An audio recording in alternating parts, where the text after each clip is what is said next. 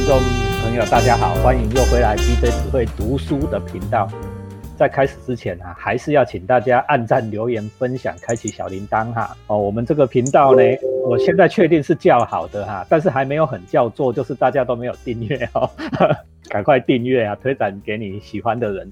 那今天我们非常开心哦，请到我们这频道的台柱哦，齐鲁又回来，然后我们今天还改变形式哦。听众啊，其实也来分享过的西化哈，谢西化谢小姐呢，也一起来频道里面跟大家分享，让我们的节目形式更丰富化哈。这样我有没有用心？虽然没有修集这功课诶，但是还是我们要力求变化，内容要充实。好，我们先请两位跟大家问好。好，谢谢。各位听众大家好，来西化，大家晚安。齐鲁，我们今天要讲什么？我今天是想讲那个《西游》第十一回到十二回，应该说第第十一回啊，就唐王游地府这一段。唐王游地想讲这一段。好，我先为大家前情提要一下。唐太宗答应要救龙王，结果没救成啊。魏征一梦斩龙王，一梦斩龙王，结果唐太宗就失信了。结果呢，那个金河龙王一天到晚去闹他啊，都睡觉的时候就闹他，闹闹得唐太宗睡不好。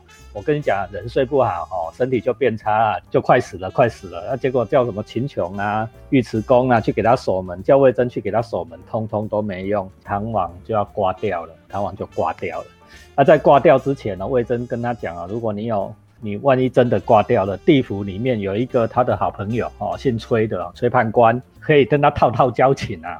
这是前情提要。我们讲到那个唐太宗茫茫渺渺，就灵魂就离体了。对。然后离体之后呢，他就走来走去，走到一处那个荒郊野外，然后就突然听到有人出声叫他。然后他一看是一个身着官服的人，他就问说：“你是谁？”然后那个人就说：“哦，呃，说哦，我是那个阎王派来的，说因为龙王在阎王面前告状，就说一定要找找你来对质，要三条对岸这样。”然后。那阎王就命他在这边等待，然后来迎接唐太宗。这样，他说，那那他问说，啊，你叫什么名字？那个穿官服那个人就说，那个使者就说，我叫崔珏，地府当个判官。然后唐太宗一听就说，啊，正好啊，就是我之前魏征不是跟我交代过吗？说就是要遇到这个崔珏就可以偷偷跟他套关系。他就拿了他那个魏征给他写的一封信，是要交给这个崔珏，崔珏看。他看了之后，那个崔珏就说很高兴，说没问题，没问题。魏征很照顾我的后代子孙啊，就我们是好朋友。既然他有信有信，还有有凭有证的，要有信这样，有信来拿给我之后，我保证陛下就一定可以回阳间，就是我我我一定会让你回去这样。你看到这个超好玩的哈，魏征跟崔珏哈，就是崔珏生前跟魏征是好朋友，崔珏死了，魏征就照顾他的家人，然后现在唐太宗。唐太宗死了，其实是也不能说是魏征的错，就是魏征根本没有鸟唐太公的请托人情啊，就把龙王斩掉。那魏征也觉得有点愧疚啊，你今天会挂掉，都是因为我去斩的龙王，所以魏征就拿一封信给唐太宗去地府套人情 啊。你看很好玩哦，魏征是哎这个唐太宗这一代的最有名的名臣啊，铁面无私啊，有点像包青天哦那个。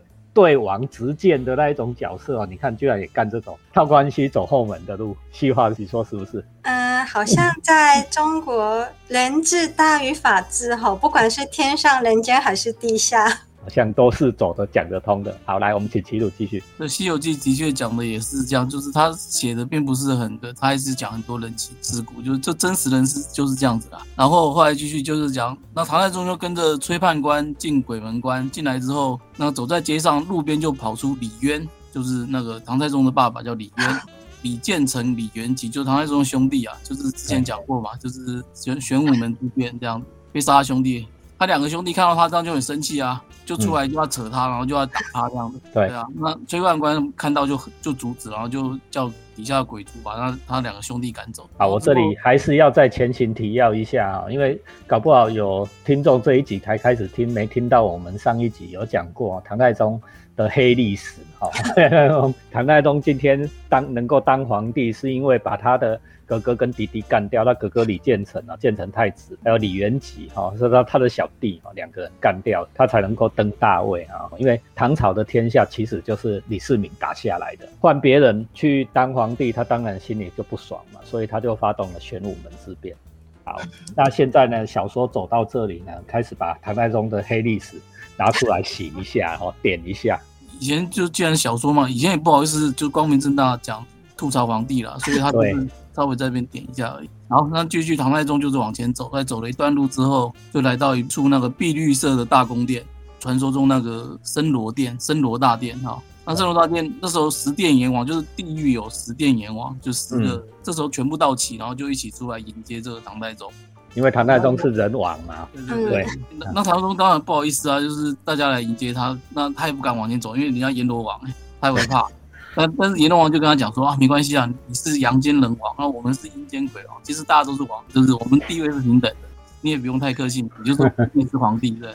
然后就请唐太宗上了殿，然后分那个宾主之位就坐下这样。对，坐下之后，那个他就秦殿的秦广王就是就开始问说，到底情况你跟龙王是什么状况？然后唐太宗就把之前的故事。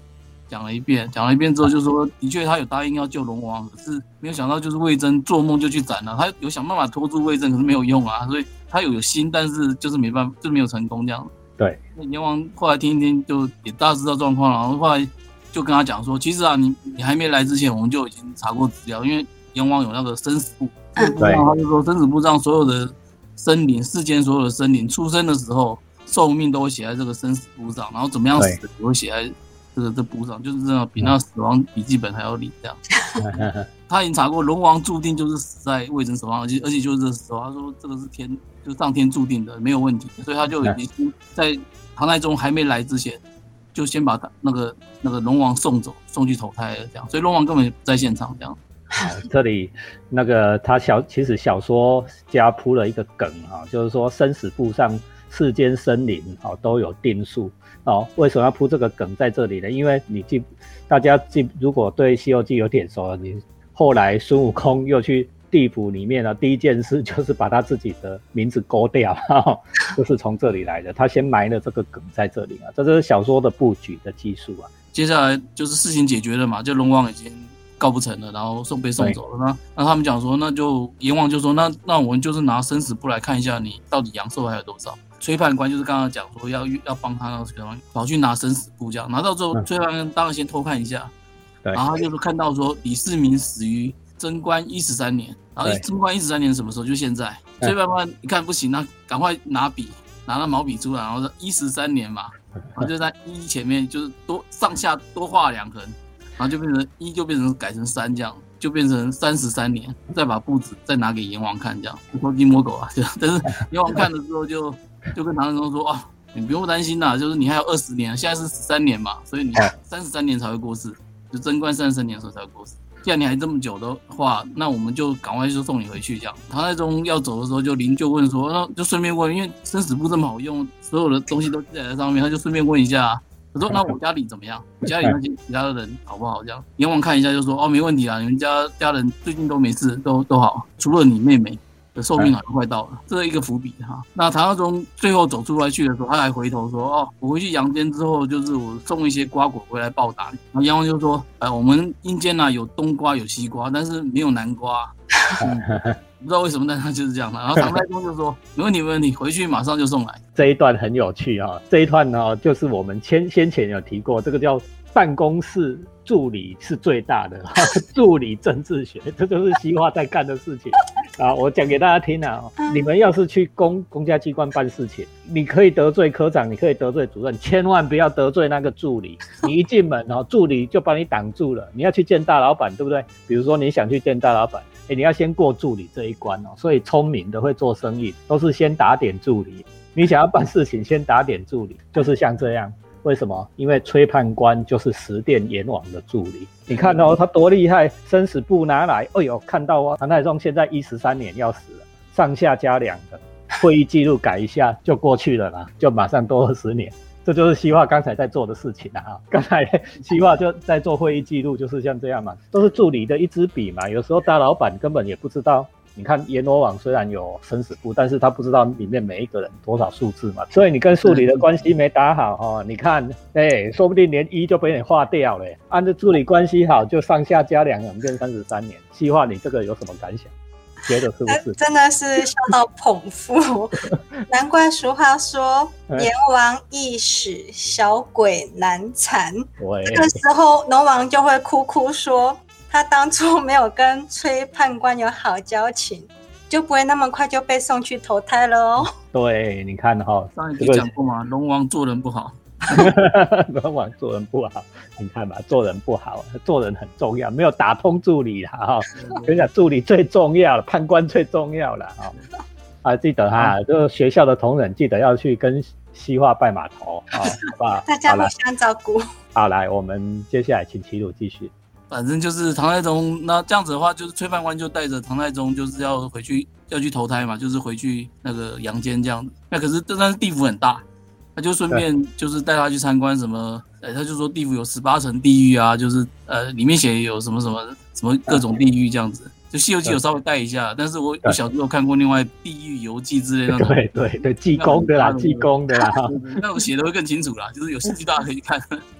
然后有奈何桥啊，对，就是喝了孟婆汤就会忘掉那个奈何桥。对，然后王死城啊，怎么这样，就是稍微带他去参观一下，因为难得来嘛。可是他们走到王死城的时候，王死城是什么？就是寿命不到死掉的人，所以叫王死。因为某些事件突然死掉的人，就是死后就会就会被关在这里啊。那路过枉死城的时候，里面一堆鬼，然后听到唐太宗来，马上就暴动，就差点就就有点像那个什么监狱风云，有没有？就是开始要跑出来了。前面暴动是唐太宗不敢过去啊，判官就跟唐太宗讲，这些就是什么什么七十二路烽烟啊什么的，讲的都文言文啊。但是哎，其实你仔细把它想起来，就是说你想想看。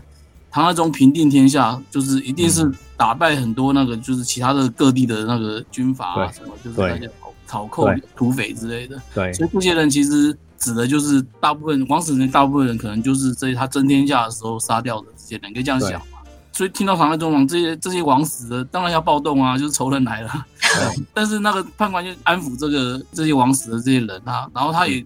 跟唐太宗讲说，这些人都很可怜，死掉了之后也没有人祭拜他们，他们也很孤寒。然后他说：“你你你可不可以发一些钱给他们，然后让他们暂时好过一点，这样子，那他们就做保，然后我帮你，然后纾困金啊，纾困金发下去啊。”对对对对对，就是这样，纾困金要发一点嘛，大家好过这样。可是唐太宗说：“我生病，一个人忙忙忙忙跑过来，我身上没带钱，怎么办？”那判官就讲说，阳间有一个人叫做项梁，这个人在地府有十三库的经营，就是非常有钱。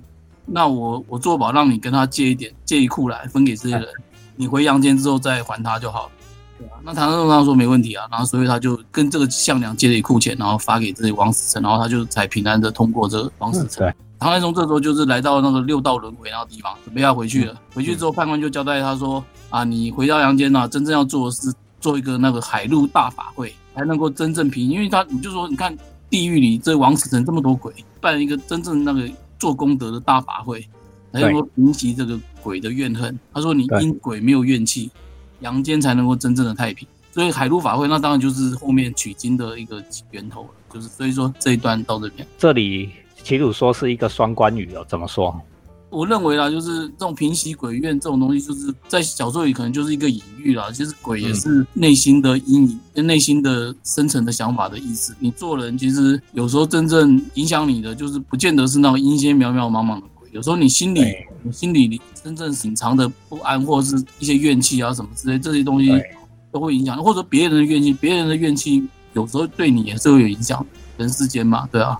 就是他，就是别人搞不好在什么地方会会害你，这都是鬼。这一段呢，我的想法是这样了，哈，就是说我们先前开始讲《西游记》的时候，我多次讲过要讲《隋唐演义》。如果大家对隋炀帝，然后到唐朝的这一段历史有基础的了解，哈，就知道。唐太宗从呃太原起义哈，到他成功，的确是杀了很多人啊。所以这段故事呢，就是像齐鲁讲的啊，心中有鬼。我是比较唯物论的，我是不大像什么什么天堂地狱，说我是不大相信的了。齐鲁分析的很好，他所谓的这些地狱里面不安的鬼，其实是唐太宗心里自己的鬼，心里自己的鬼。但是我们又不知道怎么说哦，小说家又不知道怎么表现呢？那时候才不搞什么意识流嘞。这种演绎小说不搞意识流的啊，所以他就借由唐太宗这种死后在阴间遇到鬼，来隐喻说他受到的良心不安呐，他的心不安，他杀了那么多人。虽然我今天在这么高的位置里面，我心不安。然后这个崔判官就跟他讲，啊，心不安很简单呐，纾困金发下去了哈。从这里你也可以看得到了，走到目前为止哦，你看阎罗王也可以搞鬼，判官也可以搞鬼。连鬼自己本身都可以贿赂哦，用钱就可以搞定了哦，像我们现在在防疫，在发纾困金一样，哎，你们民众不爽，对不对？给你们封锁，封锁起来，你们不开心，对不对？下次不投我，对不对？纾困金发下去，你还不是笑呵呵？希望你公说的有没有道理？这个就有一点了，因为现在。全世界都在发纾困金或者在 Q E，其实我们现在的青壮年世代，甚至我们的后代子孙，可能会面临很大很大的经济上的通膨的压力。对，这个这里也藏了这件事啦，就是说你你借的都是要还，你现在发的对不对？唐太宗回阳间也要还的啦，不是吗？对呀。今天故事这一段我就不想先讲到这边，但是我自己的心得就是对这这一段，我觉得就是说这一段应该就是写说唐太宗就是历史上的明君这样子一个一个这么伟大的明君，其实他人生还是有一些就是说需要面对的一些他自己的过错或者说是不安的地方，就是这里面书里面其实就点了两个嘛，就是他杀了他兄弟这样，嗯，然后然后另外就是他毕竟平天下，平天下虽然是是好事，但是他毕竟还是杀死了很多敌对的人嘛。所以这个其实这整个故事还是在讲佛教的那个善有善报，恶有恶报的意思，就是说这边比较偏向说算是恶有恶报，就算是个伟多么伟大的人都一样，就是你你还是得你人生终究还是要面对这过去做过的这些事情，就是你杀了兄弟是不会不见，就这件事情就永远留在你心里，然后你杀了这么多人平天下，这件事情还是永远会留在留在你心里，那这个东西就是因果，这个东西报应是逃不掉的。那因果报应，因果报应，这因果报应，我我自己不觉得是这么，比如说像诶小时候看的庙里的书里面讲的这么的就一定绝对存疑啦。我真的这么相信说，好像一定怎样就一定会怎样。但是这就是我要讲的第二层的个人，我还是非常我知道说，我不相信这么简单的故事啊，就一定说哦怎么样做坏事，最后一定就是因为不是俗语有说吗？什么杀人放火金腰带嘛，造桥铺路无尸骸。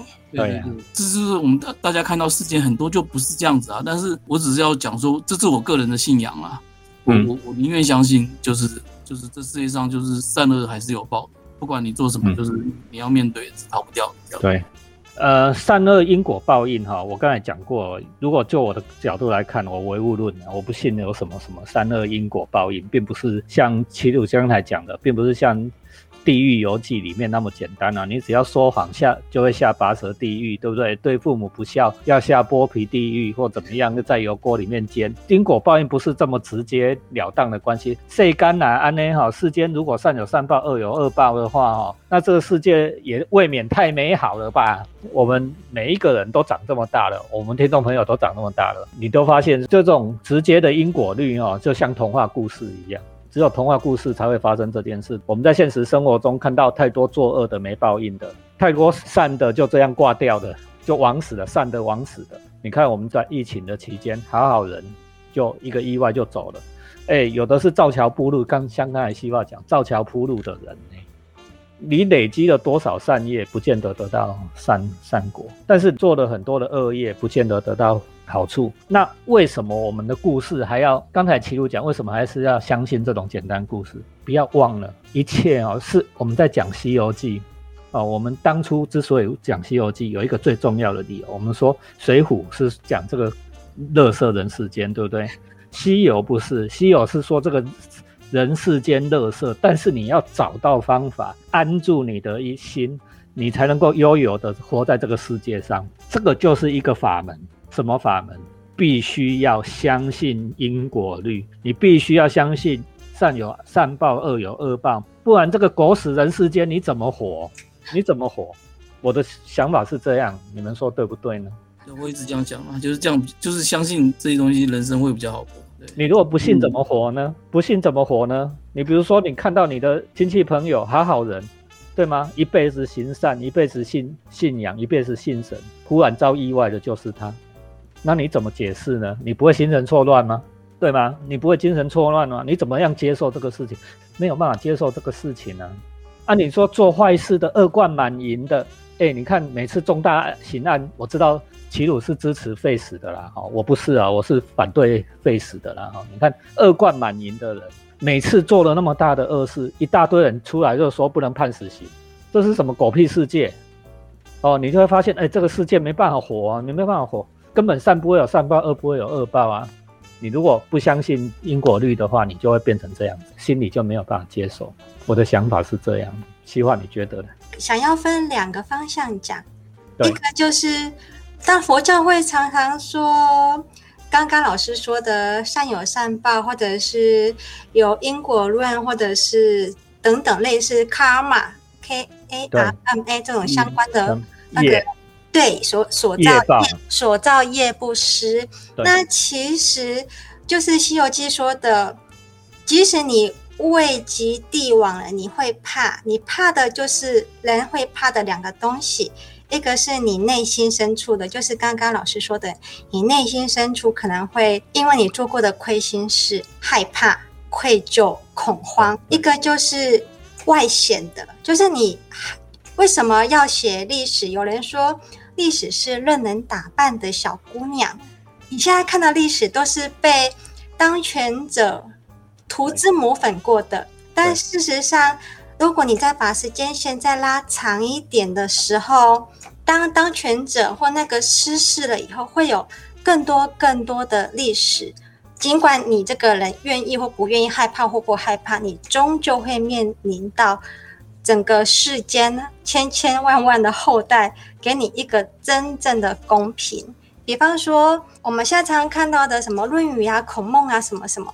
但事实上，老师应该有听过竹书纪年，他有一天他还是会重现人世。所以我们现在有看到了很多的教科书，但是我们也会看到很多教科书以外真正很多的真实。我相信，不管是您刚刚说到的，我们要相信，我们要选择相信，让这个世间变得更美好，或者是你害怕会更，美好，比较能接受了，对，对吧？或者是你害怕被后代的人对呀、去评价，那我想就是它会让这个社会、这个世界轨道，就您说的，不会那么的扭曲出去。所以我们刚才讲的第一层啊，齐鲁已经深入的跟我们分析过为什么要相信因果律这件事。这一段故事里面讲的第一层的深的含义是因果律，另外一个哈、还有一个很深的意思哈、仔细给他想啊，唐太宗哦位极人亡，对不对哈、位极人亡，那但心中还是有愧疚过不去的事情。就是小说是一个隐喻，他心中一定有过不去的事情。如果他不相信因果律，他不相信他能够用某一种形式去偿还，他如果不相信有方法去赎罪，哦，就是讲啊，你小瓜扣钱啊，哦，对吧？啊，那么的什么什么拿一些冬瓜西瓜啊，哦，你如果不相信有某一种方式可以赎罪，你下半辈子没有办法过呢，睡不着对不对，？这其实是一种心理治疗的过程，对吗？更深一层去理解这个小说这一段哈、给我们的含义哈、我们今天讲的是《西游记》第十一回的故事。那这十一回后面还有下半段哦，很精彩哦，大家记得要再回来收听哦。啊，如果你喜欢 BJ 只会读书这一个频道，在 Google 上面搜寻，然后订阅、按赞、分享给更多的人。这个节目虽然制作不算超华丽哦，但是诚意绝对满点哦。你看，我们随时都在充实更多的内容，邀请更多的来宾哈、邀请更多的读者一起来分享我们对书的感受，提升我们的阅读素养，好吗？我们今天这一集先录到这里，我们先跟大家说拜拜。谢谢，拜拜拜拜